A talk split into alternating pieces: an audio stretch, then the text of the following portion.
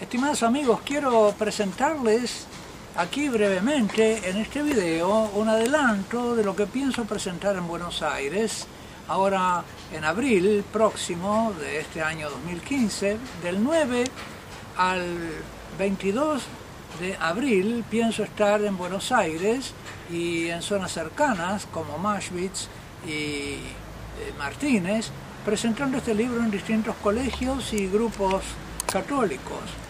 Se trata de este librito, La Virgen María, según los Evangelios. Un librito muy querido para mí porque fue el primero prácticamente que se publicó en la edición editorial San Pablo hace 40 años con el nombre de la figura de María a través de los evangelistas.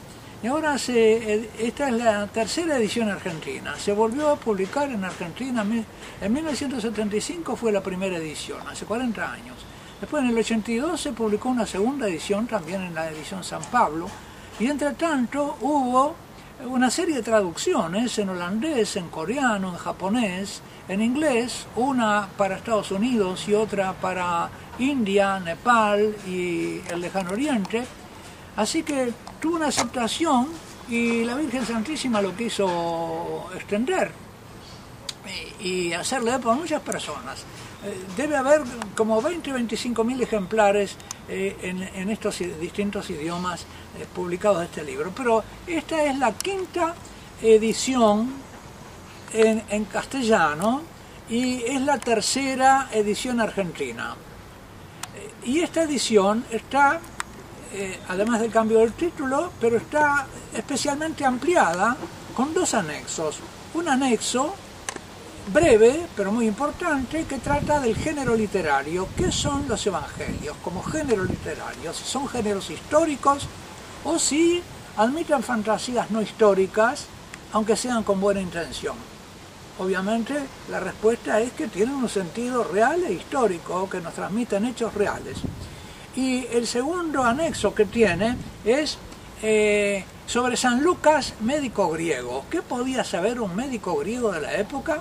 ¿Qué criterios científicos podría tener? Ustedes saben que el Evangelio según San Lucas comienza con una especie de pequeño prólogo metódico en que él dice que va a, a ayudar a Teófilo a tener la certeza de las verdades que ha recibido en su enseñanza cristiana, porque él ha investigado todos los hechos que desde el principio se produjeron entre los cristianos, ha interrogado a todos los eh, que vieron con sus propios ojos, los autoptiai, los que vieron con sus propios ojos, de ahí viene la palabra autopsia también, ver con los propios ojos, es un médico que nos está hablando, que tiene el sentido de lo real, de lo científico, tiene una, exigencia científica, eh, San Lucas. Y por eso creo que lo eligió el Espíritu Santo para interrogar a los primeros testigos con esta eh, búsqueda de la verdad y especialmente a la Santísima Virgen María. San Lucas es el evangelista de la Virgen. Y por eso tiene un lugar especial en este libro, porque él fue el que fue a buscarla. Nos dice la tradición cristiana incluso que la pintó. Nosotros conocemos eh, otro médico contemporáneo de San Lucas, de la misma escuela suya, porque era de Cilicia, San Lucas viene de Cilicia, la región que hoy es Siria y parte de Turquía, y allí estaba una de las tres escuelas más afamadas de la medicina griega, que era la escuela de Tarso. Por eso, posiblemente, Lucas y Pablo se encontraron en Tarso, la ciudad natal de, de Tarso. Quizá Lucas también era de Tarso y se conocían. Este, y fue Lucas un converso que aparece junto con Pablo en Antioquía de Cilicia.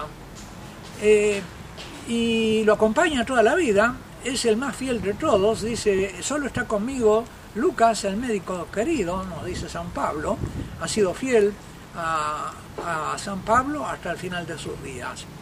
Eh, y tenía entonces este rigor científico porque pertenecía, evidentemente, a la misma escuela a la que eh, pertenece su colega Dioscórides, Pedanios Dioscórides, que, del que se conserva, una obra, materia médica, con eh, ilustraciones de dibujos de vegetales que hacían estos médicos que no solo conocían las propiedades medicinales de las plantas sino, y las usaban como remedio, sino que sabían pintar, dibujar. No es nada extraño entonces que Lucas, que fue a interrogar a la Virgen Santísima, eh, como hacen los periodistas actuales, quisieran tener también una foto del entrevistado. Y él, eh, antes de la invención de la foto, quiso pintar a María, a la Virgen Santísima, quiso pintarla y nos dejó un cuadro de ella. Es decir, es el evangelista que la conoció más directamente y que recogió de ella recuerdos que solo en su evangelio se conservan. Este eh, librito tiene eh, cuatro capítulos principales que están en todas las ediciones anteriores y es eh, la Virgen María según San Marcos, como la vio San Marcos, como la ve Mateo, como la ve Lucas y como la ve Juan. Porque cada uno de estos evangelistas, aunque nos narran los mismos hechos de nuestro Señor Jesucristo, están hechos para públicos distintos y por lo tanto tienen enfoques distintos acerca de la persona de Cristo. Y al enfocar a Cristo desde, desde un punto de vista distinto, también a su Virgen Santísima la enfocan de un punto de vista distinto. Por eso el eh, capítulo que le dedica a San, a San, Marcos es la imagen más antigua y la imagen más antigua de María que encontramos en San Marcos está en dos escenas en las que los enemigos de Cristo la, muestran a la madre y a los hermanos de Cristo, al público que está alrededor de él, como un poco como un motivo de menosprecio para, para el maestro que les está enseñando. Ahí están tu madre y tus hermanos. Y también la otra escena es cuando Jesús va a Nazaret y todos se escandalizan porque este es el hijo de María y sus hermanos están entre nosotros. La presentación que hace Marcos entonces es la del Mesías despreciado, no reconocido, rechazado por muchos y la madre también envuelta en ese mismo rechazo. La presentación que hace Mateo de la Santísima Virgen, en cambio, se refiere al origen de Jesús. Es la madre del Mesías, y el origen divino del Mesías.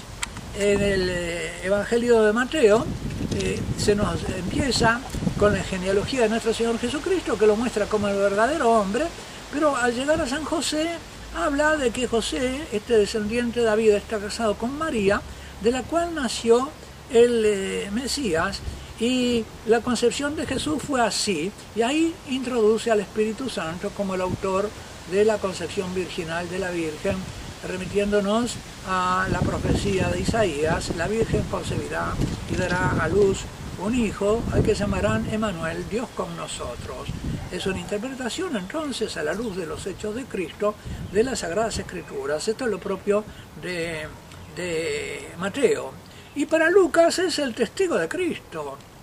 Lucas fue a investigar y, no, y no eh, recoge de María las primeras memorias de nuestro Señor Jesucristo. Es además eh, lo que María recuerda de su infancia, del nacimiento, del nacimiento de del Bautista, de Santa Isabel, del encuentro de Santa Isabel con, con Santa María, de, eh, la presentación en el templo, de Jesús perdido hallado en el templo.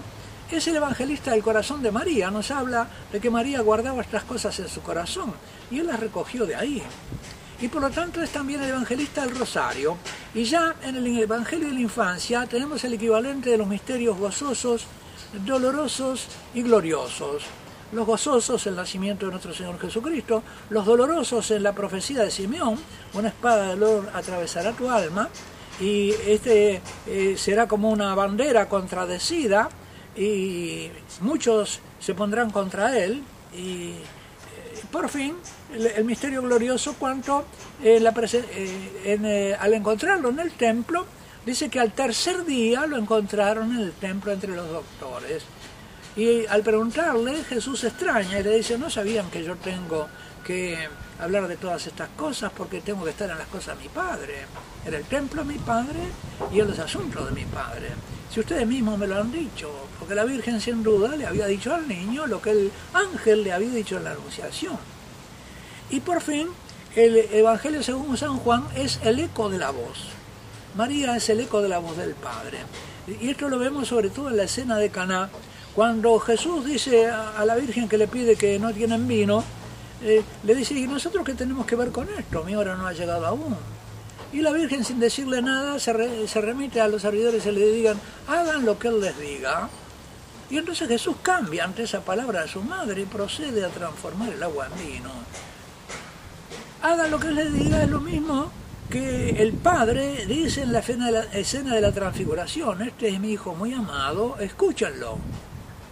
Nuestro Señor escucha entonces en la boca de su Madre María las mismas palabras del Padre. Y por lo tanto, a través de María le habla al Padre y el Padre aconseja que obedezcan al Hijo. Y él procede entonces, escuchando esa palabra, a cambiar el agua en vino porque eh, a través de la madre le llega la voluntad del Padre, el eco de la voz. Hay otros muchos aspectos que declara eh, eh, San Juan. En este no tenemos tiempo ahora, esto es precisamente lo que iré presentando en esas distintas presentaciones. Por el momento tenemos ya, de los 10 días que voy a estar, 7 están ocupados con presentaciones y eh, espero que podamos hacer las 10 presentaciones. Eh, los espero a los que eh, en alguna de esas, a, los que estén aquí escuchándome, están invitados para juntos recibir de los que mejores conocieron a la Virgen, eh, mejor conocieron a la Virgen. No hay nadie que los haya conocido mejor que ellos, estos cuatro evangelistas. Y los que nos lo presentaron de la mejor manera posible, porque la presenta la Virgen inspirados por Dios, recibir de ellos un conocimiento más profundo de nuestra querida Madre. Así que los espero, que Dios los bendiga, en nombre del Padre y del Hijo y del Espíritu Santo, amén. Que la Virgen sea con todos ustedes.